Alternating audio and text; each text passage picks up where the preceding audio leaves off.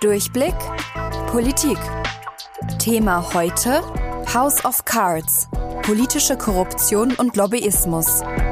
Der Schaden durch Korruption ist immens. Er betrug laut Bundeskriminalamt 47 Millionen Euro im Jahr 2019. Aber Korruption wirkt sich nicht nur auf die Staatskasse aus, sondern auch auf unsere Gesellschaft und Demokratie. Wie? Das klären wir heute. Wir sprechen mit einem Korruptionsexperten und schauen uns an, was Korruption begünstigt. Und Lösungsansätze sind natürlich auch dabei. Wie lässt sich Korruption entgegenwirken? Das alles und vieles mehr jetzt bei Durchblick Politik. Mein Name ist Vincent und ich freue mich, dass ihr dabei seid. Spätestens seit den Maskendeals innerhalb der CDU Anfang des Jahres wird das Thema Korruption in Deutschland wieder heiß diskutiert. Korruption findet nicht nur in ärmeren oder weniger entwickelten Ländern statt, sondern betrifft eigentlich jedes Land der Welt, auch Deutschland. Wir fokussieren uns in dieser Folge auf Korruption in den westlichen Ländern und werden merken, dass die Definitionen von Korruption und Lobbyismus umstritten sind. Deshalb räumen wir das mal zuerst aus dem Weg und blicken darauf, was Korruption eigentlich ist. In a nutshell. Was ist Korruption? Eine viel genutzte Definition von Korruption kommt von Transparency International, eine internationale Anti-Korruptions-NGO. Korruption ist ein Missbrauch von anvertrauter Macht zum privaten Vorteil. Mit dieser Definition versucht Transparency International, Korruption zu messen durch eine Skala namens Korruptionswahrnehmungsindex. Das Interessante daran ist das Wort Wahrnehmung. Der Index misst, wie stark Bürgerinnen und Bürger verschiedener Länder Korruption empfinden. Er versucht gar nicht erst, real stattfindende Korruption zu messen, sondern der Index beruht quasi auf Gefühlen. Heißt auch, dass krasse Korruptionsskandale wie die Maskendeals hierzulande das Gefühl oder die Wahrnehmung von Korruption schlagartig vergrößern können. Deutschland liegt auf dem Korruptionswahrnehmungsindex auf Platz 9 aus 180 Ländern. Heißt, wir sind laut Transparency International eines der Länder, die am wenigsten gefühlte Korruption haben. Aber warum ist das eigentlich wichtig? Warum misst man gefühlte Korruption und nicht einfach die real vorhandene? Ganz einfach, weil es schwierig ist, reale Korruption zu messen. Korruption ist in Deutschland nicht strafrechtlich definiert. Hierzulande sind nur der Korruption nahestehende Straftaten kriminalisiert, also zum Beispiel Bestechung, Bestechlichkeit, Vorteilsnahme und Vorteilsgewährung. Das Doofe an diesen Straftaten ist nur, dass fast immer beide Beteiligten des korrupten Handelns davon profitieren und sich auch beide strafbar machen. Beispiel. Wenn ein Bauunternehmen einem öffentlichen Angestellten 50.000 Euro für eine Baugenehmigung zahlt, die es sonst nicht so schnell bekommen hätte. Beide machen sich strafbar und wollen logischerweise nicht, dass die Straftat ans Licht kommt. Unter anderem deshalb ist es auch schwierig, real stattfindende Korruption zu messen, weil die Verschleierung im Interesse beider Beteiligten ist. Also, Korruption ist schwierig zu messen, unter anderem, da sie nicht immer ans Licht kommt. Deshalb misst der Korruptionswahrnehmungsindex gefühlte Korruption von Bürgerinnen und Bürgern. Doch wo setzt Korruption an? Wo beginnt sie? Bei dieser Frage kommen wir in interessantes Fahrwasser, denn da kommt ein weiterer Begriff ins Spiel. Lobbyismus. Legitime Einflussnahme oder gebilligte Korruption? Lobbyismus ist ein umstrittenes Thema. Wie auch beim Thema Korruption gibt es viele verschiedene Definitionsversuche. Das Wort Lobbyismus kommt von Lobby, dem alten englischen Ausdruck für die Vorhalle des Parlaments. Damals war es üblich, dass in der Lobby vor dem Parlament Vertreter aus Kirche, Wirtschaft und Gesellschaft auf die Abgeordneten warteten, um mit ihnen ins Gespräch zu kommen, um Einfluss zu nehmen. Deshalb nannte man die Gespräche, die sich ergaben, Lobbying. Wozu gibt es Lobbyismus? Naja, unsere Welt wird durch Prozesse wie Digitalisierung und Globalisierung immer komplexer. Tausende Interessen prallen aufeinander und wenn politische Entscheidungen getroffen werden, wollen natürlich alle davon betroffenen Interessen berücksichtigt werden. Grob gesagt besteht Lobbyismus aus Interessengruppen, die versuchen, auf politische Entscheidungen Einfluss zu nehmen. Dabei üben sie Druck aus, vor allem auf Parteien, Politiker und Regierungen, aber auch auf die Öffentlichkeit und die Medien. Grundsätzlich ist diese Interessenvertretung wichtig für eine pluralistische Demokratie und der Lobbyismus ist wesentlicher Bestandteil politischer Entscheidungsfindung. Selbst Fachpolitikerinnen und Politiker kennen nicht alle Zusammenhänge und die Wirkungen ihrer Entscheidungen. Sie sind auf die Beratung von Expertinnen und Experten angewiesen, ob aus der Wissenschaft oder Wirtschaft. Also, alles in Butter? Naja, Lobbyismus kann durch einige Mängel auch einen bitteren Beigeschmack bekommen. Problem 1. Mangelnde Transparenz. Organisationen wie Lobby Control, die dem Lobbyismus auf die Finger schauen, bemängeln schon seit vielen Jahren eine fehlende Transparenz. Wer wen bei politischen Entscheidungen beeinflusst, war hierzulande für Bürgerinnen und Bürger lange Zeit nicht oder nur schwer einsehbar. Ganze 15 Jahre hat es gedauert, bis in Deutschland durch öffentlichen Druck vor kurzem ein Lobbyregister eingeführt wurde. In dieses Register müssen sich Interessenvertreter eintragen, bevor sie Kontakt zur Politik aufnehmen. Das Register ist öffentlich einsehbar. In anderen Ländern gibt es das schon seit längerem, zum Beispiel in Kanada oder in Litauen. Problem 2. Machtinteressen.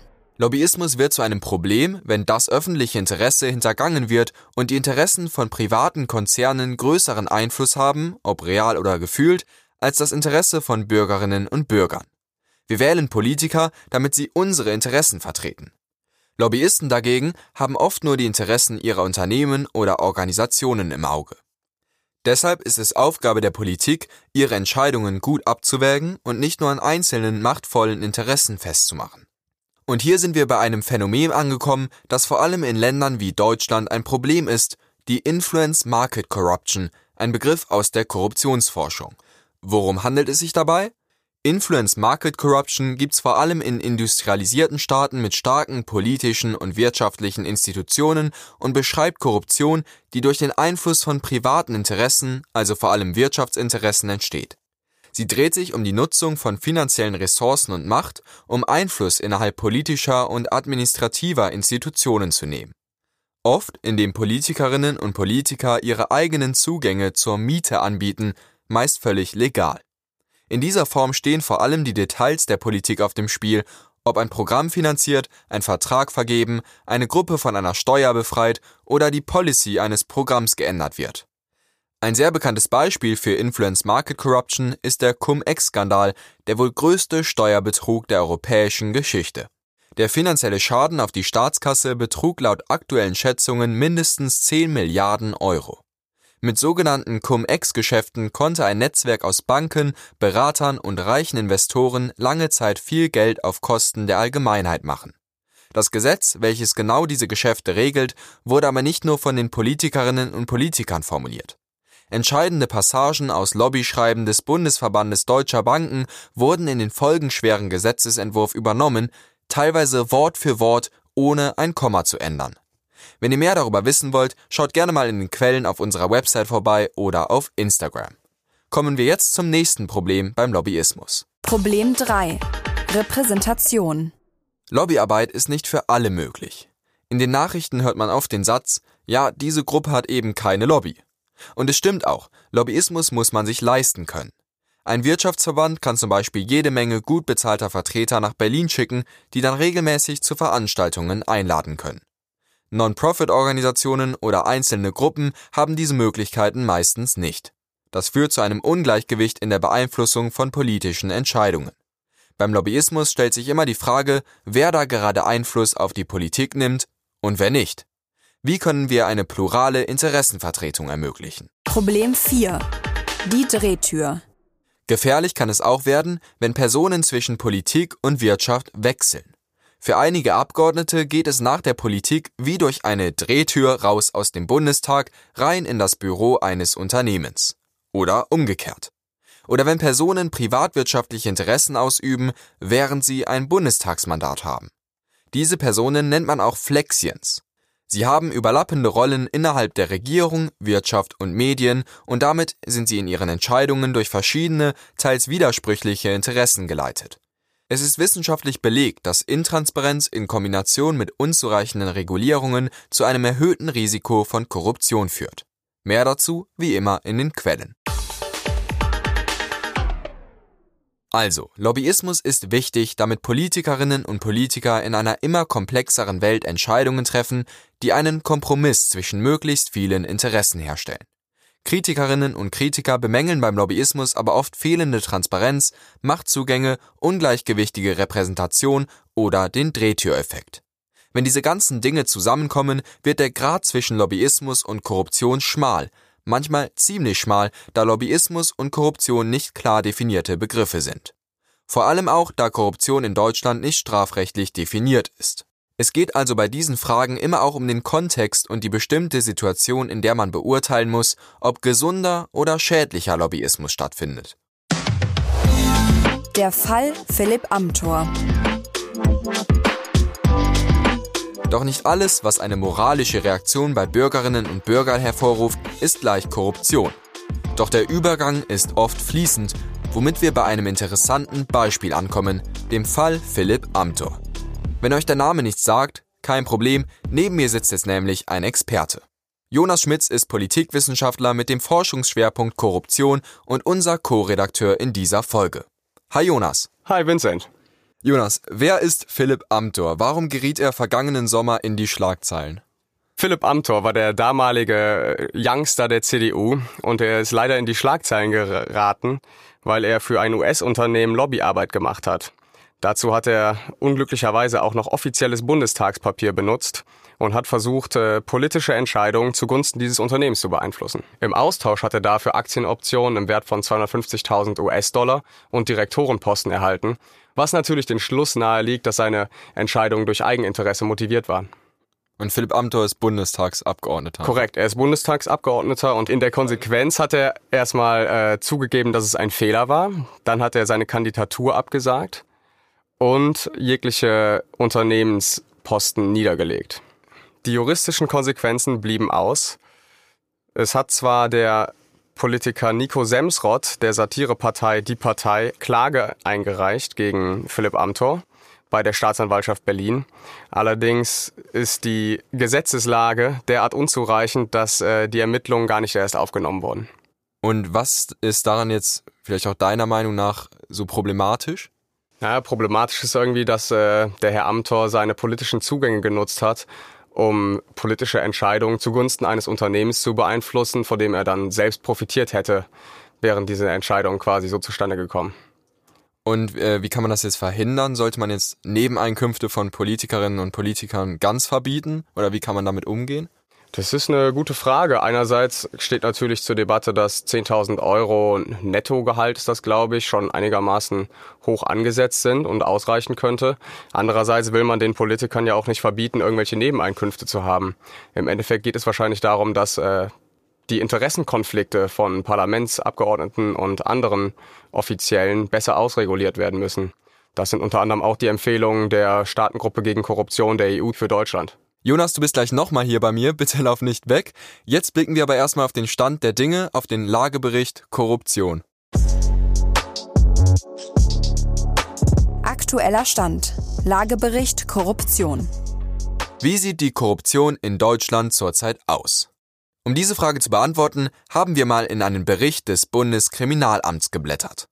Das BKA erstellt jedes Jahr ein Lagebild der Korruption in Deutschland, das letzte Mal 2019. In diesem Jahr gab es einen deutlichen Anstieg an Korruptionsstraftaten, rund 5.500 waren es.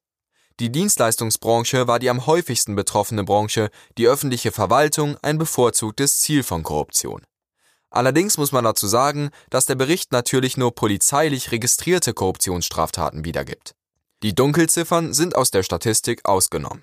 Global gesehen ist vor allem der Rohstoffsektor, also der Abbau natürlicher Ressourcen für die Weiterverarbeitung, sehr von Korruption und Lobbyismus betroffen. In diesem Sektor wird ziemlich viel Geld ausgegeben, in den Ländern mit vielen Rohstoffen, zum Beispiel in der Demokratischen Republik Kongo, auch ziemlich viele Bestechungsgelder.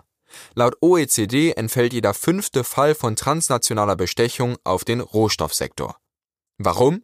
Ganz einfach, weil natürliche Ressourcen wie Öl oder Gas das Potenzial haben, große Einnahmen und Gewinne zu erzielen und es viele Berührungspunkte zwischen privater und öffentlicher Hand gibt. Das macht sie für Unternehmen attraktiv und der Wettbewerb führt oft zu starker Lobbyarbeit und Korruption. Ein paar Unternehmen laden Politikerinnen und Politiker zum Essen ein, reden ein bisschen über das Geschäft und das war's. Diesen Eindruck haben viele Leute von Lobbyismus. Damit wir uns aber mal ein Bild von der eigentlichen Größenordnung von Lobbyismus machen können, schauen wir mal in einen Bericht der OECD. Die Summe, die Unternehmen teilweise für Lobbyismus ausgeben, ist gigantisch. Wodurch auch noch einmal auffällt, wie wichtig die politische Einflussnahme für Unternehmen eigentlich ist. Der Bericht zeigt, dass die fünf größten Öl- und Gasunternehmen der Welt in den drei Jahren nach dem Pariser Klimaabkommen über eine Milliarde US-Dollar für klimabezogenes Branding und Lobbying ausgegeben haben.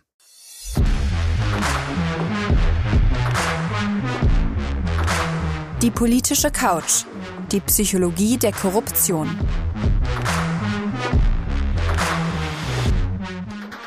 Jonas ist jetzt wieder bei mir und Redaktionsleiterin Marie. Und ihr nehmt jetzt auf unserer politischen Couch Platz, denn wir reden jetzt über die Psychologie der Korruption.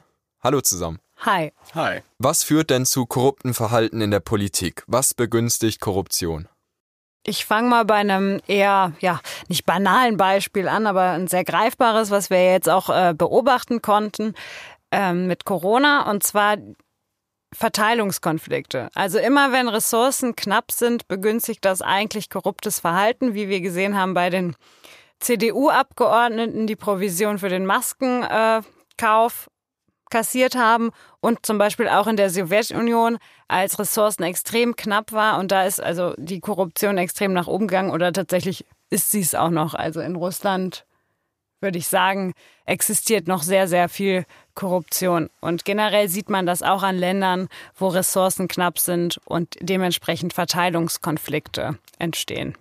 Also in Krisensituationen vor allen Dingen. Genau. Und wenn man sich anguckt, was Korruption begünstigt oder warum Korruption existiert, muss man auch das Konzept der Macht auf jeden Fall immer mit einkalkulieren. Also Macht und Korruption sind eigentlich zwei Konzepte, die sehr zusammenhängen. Und je größer die Macht, desto größer die Wahrscheinlichkeit eigentlich, dass man korrupt ist. Ja, das stimmt absolut. Vor allen Dingen, wenn man bedenkt, dass Macht ja in der Definition von Korruption schon auftaucht. Wenn wir von Machtmissbrauch sprechen, kann man eigentlich gar keine Korruption ohne Macht haben.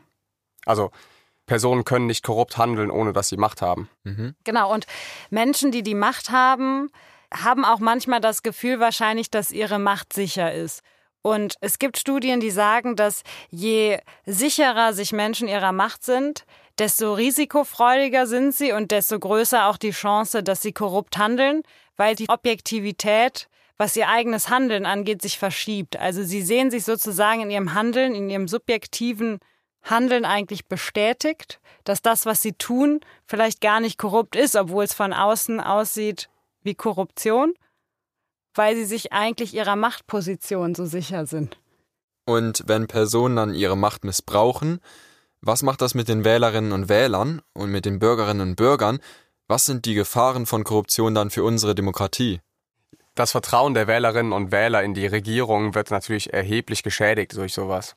Und es muss gar nicht de facto korruptes Verhalten gewesen sein. Es reicht schon, wenn der Eindruck entsteht, dass Korruption vorliegt.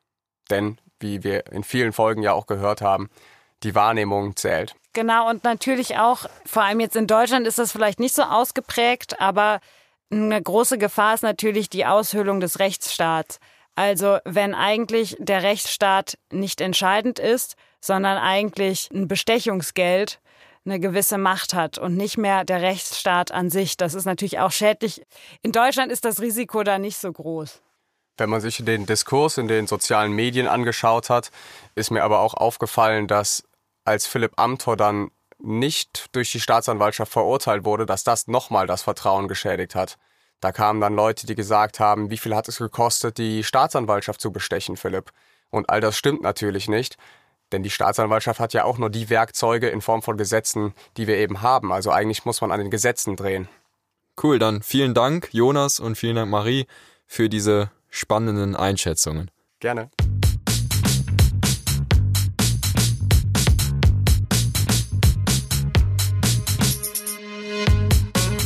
So, es klingt alles so negativ. Laut BKA bricht immer mehr Korruption, daraus resultieren weniger Vertrauen in die Demokratie, alles irgendwie nicht so geil. Aber wir sind hier bei Durchblick Politik. Das heißt, wir zeigen nicht nur, was schief läuft, sondern schauen mit einem positiven Blick in die Zukunft. Leute, ich weiß, ihr habt gewartet auf Lösungsansätze. Und deshalb sprechen wir jetzt darüber in unserer nächsten Rubrik. Weltherz. Der positive Blick. Lösungsansätze Korruption. Was wären wir ohne unsere Rubrik Weltherz? Wir schauen uns jetzt mal an, welche Lösungsvorschläge es im Kampf gegen Korruption gibt. Wenn man Korruption entgegenwirken möchte, braucht man laut Experten Transparenz und Rechenschaftspflicht. Ist eigentlich selbsterklärend, nur wie kann man Transparenz in der Politik durchsetzen? Zuerst einmal müssen Korruptionsfälle und Lobbyismus natürlich ans Licht kommen, und dabei spielen Nichtregierungsorganisationen wie Lobby Control, Abgeordnetenwatch oder Frag den Staat eine wichtige Rolle. Aber auch die Medien. Zeitschriften wie Der Spiegel decken durch investigative Recherche oft krumme Deals in der Politik auf. Da kommt wieder die Aufklärfunktion der Medien ins Spiel, mit der wir uns schon in Folge 5 befasst haben. Durch die Aufdeckung von Korruption kann Druck auf politische Entscheidungsträger ausgeübt werden. Auch durch uns, die Zivilgesellschaft. Denn nur wenn Probleme auch sichtbar sind und nicht von der Öffentlichkeit vertuscht werden, kann sich was ändern. Blicken wir mal auf weitere Lösungsansätze. Lösungsansatz 1. Das Lobbyregister. Zur Transparenz soll jetzt auch das neue Lobbyregister etwas beitragen, das vor kurzem vom Bundestag beschlossen wurde. In dem öffentlich einsehbaren Lobbyregister müssen die Lobbyisten benennen, für wen sie arbeiten und welche Geldmittel dabei zur Verfügung stehen. Außerdem müssen sie einem Verhaltenskodex zustimmen, Verstöße dagegen können Geldstrafen in Höhe von bis zu 50.000 Euro zur Folge haben. Die Meinungen zum kommenden Gesetz sind sehr verschieden. Manche sehen das Lobbyregister als einen Meilenstein für mehr Transparenz, für andere sind es hingegen zu viele Ausnahmen. Das Lobbyregister wird voraussichtlich am 1. Januar 2022 in Kraft treten. Aber es gibt noch mehr Maßnahmen, um Licht ins Dunkel zu bringen. Lösungsansatz 2 Rechenschaftspflichtigkeit. Wenn Sie korrupt oder illegitim gehandelt haben, im Kampf gegen Korruption ist dies natürlich eines der wichtigsten Mittel, um sicherzustellen, dass korruptes Handeln unattraktiv wird. Und auch für das Vertrauen der Bürgerinnen und Bürger. Geregelt wird die Rechenschaftspflichtigkeit meist durch Gesetze. Also brauchen wir Gesetze, die Korruption in Deutschland noch besser regulieren? Zum Beispiel bei den Nebeneinkünften von Politikerinnen und Politikern. Seit 2007 mussten Abgeordnete ihre Nebeneinkünfte in groben Stufen angeben. Die Stufenregelung endete aber bereits bei 7000 Euro. Ob ein Abgeordneter 7000 Euro und 1 Cent oder 100.000 Euro nebenbei verdiente, war nicht erkennbar. Nach den letzten Skandalen in der Union, Stichwort Maskendeals, ist aber wieder Fahrt in die Geschichte gekommen. Es wurden neue Transparenzregeln festgelegt bezahlte Lobbyarbeit von Abgeordneten gegenüber der Bundesregierung oder dem Bundestag, die Annahme von Geldspenden und Honoraren für Vorträge im Zusammenhang mit der parlamentarischen Arbeit sollen nach der Einigung verboten werden. Unter dem neuen Gesetz sollen Nebeneinkünfte auf Euro und Cent genau anzeigepflichtig sein, wenn sie mehr als 3000 Euro pro Jahr betragen oder in einem einzigen Monat die Grenze von 1000 Euro überschritten ist. Unternehmensbeteiligungen ab einem Anteil von 5% sollen angegeben werden. Durch diese neuen Maßnahmen soll für die Öffentlichkeit, also für uns, nachvollziehbar sein, was unsere gewählten Stellvertreterinnen und Stellvertreter nebenbei so treiben und was ihre Entscheidungen potenziell beeinflussen könnte. Lösungsansatz 3. Der Drehtürstopper. Kommen wir nochmal zurück zum potenziellen Problem der Drehtür, also wenn Abgeordnete unmittelbar nach der Politik in die Wirtschaft wechseln. Ein prominentes Beispiel dafür ist Gerhard Schröder. Er war bis November 2005 Bundeskanzler von Deutschland. Als solcher war es eine seiner letzten Amtshandlungen, den Nord Stream 1 Deal zum Abschluss zu bringen. Der Deal ermöglichte ein System von Unterwassergasleitungen, die von Russland nach Deutschland verlaufen. Das russische Unternehmen Gazprom fördert sein Gas damit nach Deutschland. Eigentümer ist die Nord Stream AG. Das Spannende an dem Fall, Fünf Monate nachdem Gerhard Schröder den Deal zum Abschluss brachte und sein Amt als Bundeskanzler niederlegte, wurde er Aufsichtsratsvorsitzender der Nord Stream AG. Seiner eigenen Aussage nach begannen die Anstellungsverhandlungen im selben Monat, in dem er sein Bundeskanzleramt verließ. Zusätzlich wurde er Lobbyist für Gazprom. Ein gutes Beispiel für den Drehtüreffekt. Das Problem ist ja eigentlich nicht, dass Politikerinnen und Politiker nach ihrer Amtszeit wieder arbeiten, das ist ja ihr gutes Recht, sondern wie sie ihre politischen Netzwerke, ihr ehemaliges Amt und ihr Insiderwissen dort dann nutzen. Der Interessenkonflikt zwischen Politik und Wirtschaft kann entstehen, wenn Unternehmen sich unlautere Vorteile verschaffen, indem sie ehemalige Politikerinnen und Politiker unmittelbar nach deren Amtszeit bei sich einstellen. Um solche Fälle zu verhindern, gibt es die Karenzzeit. Sie wird auch Abkühlphase genannt und ist eine Sperrfrist nach dem Ausscheiden aus einem politischen Amt. Dadurch sollen unmittelbare Wechsel von Politikerinnen und Politikern in Lobbytätigkeiten verhindert werden. In Deutschland gibt es die Karenzzeit seit 2015 auf nationaler Ebene. Sie umfasst die Kanzlerin, Minister und parlamentarische Staatssekretäre. Wenn eine dieser Personen nach dem politischen Amt die Seiten wechselt, muss sie das innerhalb der ersten 18 Monate anzeigen. Die Bundesregierung kann eine Anstellung innerhalb dieser Zeit sogar verbieten, wenn sie öffentliche Interessen beeinträchtigen könnte. Aber an der Karenzzeit gibt es auch Kritik. Denn wie gesagt, die Entscheidung fällt auf die Bundesregierung auf Grundlage eines Gremiums, das dann wiederum auch durch Politikerinnen und Politiker besetzt ist. Lösungsansatz 4. Wir alle. Der letzte Lösungsansatz, die öffentliche Forderung nach Aufklärung von Korruption und mehr Transparenz. Und die Aufklärung von Korruptionsstraftaten, das alles kann das Vertrauen der Bürgerinnen und Bürger in die Demokratie stärken. Je mehr wir alle über politische Themen wissen, desto besser können wir Verhalten und politische Handlungen einordnen, diese verstehen und uns gegebenenfalls gegen sie einsetzen. Und auch in der Bildung durch Wirtschaftsschulen und andere Institutionen liegt ein Lösungsansatz, nämlich in der Vermittlung von Wirtschaftsethik und die Aufklärung über Korruption. Oder brauchen nicht wir die Bildung, sondern sollten Politikerinnen und Politiker verpflichtet werden, ein Integritätstraining zu durchlaufen? Dies wurde Deutschland wiederholt von der Staatengruppe gegen Korruption namens Greco empfohlen. Also, zusammengefasst, ein Lobbyregister, Transparenz, Rechenschaftspflichtigkeit, die Karenzzeit und Bildung sind alles verschiedene Lösungsansätze im Kampf gegen Korruption. Manche davon wurden schon umgesetzt, viele noch nicht. Der Ruf nach mehr Transparenz ist jedenfalls groß. Und er wird auch nicht so schnell verhallen, besonders wenn die Zahl der Korruptionsfälle weiter ansteigt. Wir sehen, es gibt viele Formen von Korruption und viele Wege, sie zu bekämpfen. Was Korruption genau ist, ist schwierig zu definieren. Und der Grad zwischen Korruption und Lobbyismus kann manchmal sehr schmal sein. Trotzdem ist Lobbyismus wichtig, um in einer immer komplizierteren Welt möglichst viele Interessen in politische Entscheidungen mit einzubeziehen. Doch wenn's mal schief läuft und der Einfluss von privaten Interessen größer als der Nutzen für die Öffentlichkeit ist, dann kann das viel Schaden anrichten. Denn Demokratie basiert auf Vertrauen. Wir hoffen, euch hat diese Folge gefallen und ihr habt daraus etwas mitnehmen können. Schreibt uns doch gerne, zum Beispiel über Instagram at Durchblickpolitik. Da gibt's auch Bonus-Content. Ich freue mich nächsten Mittwoch wieder auf euch. Bis dahin macht's gut und behaltet den Durchblick. Das war Durchblick Politik. Folge 8. Ein Podcast des Willi Eichler Bildungswerks, gefördert durch die Landeszentrale für politische Bildung Nordrhein-Westfalen. Moderation und Konzept Vincent Krauthausen. Redaktion und inhaltlich verantwortlich Marie Knepper. Co-Redakteur Jonas Schmitz. Produktion und technische Realisation Tonstudio Krauthausen Köln im Sommer 2021.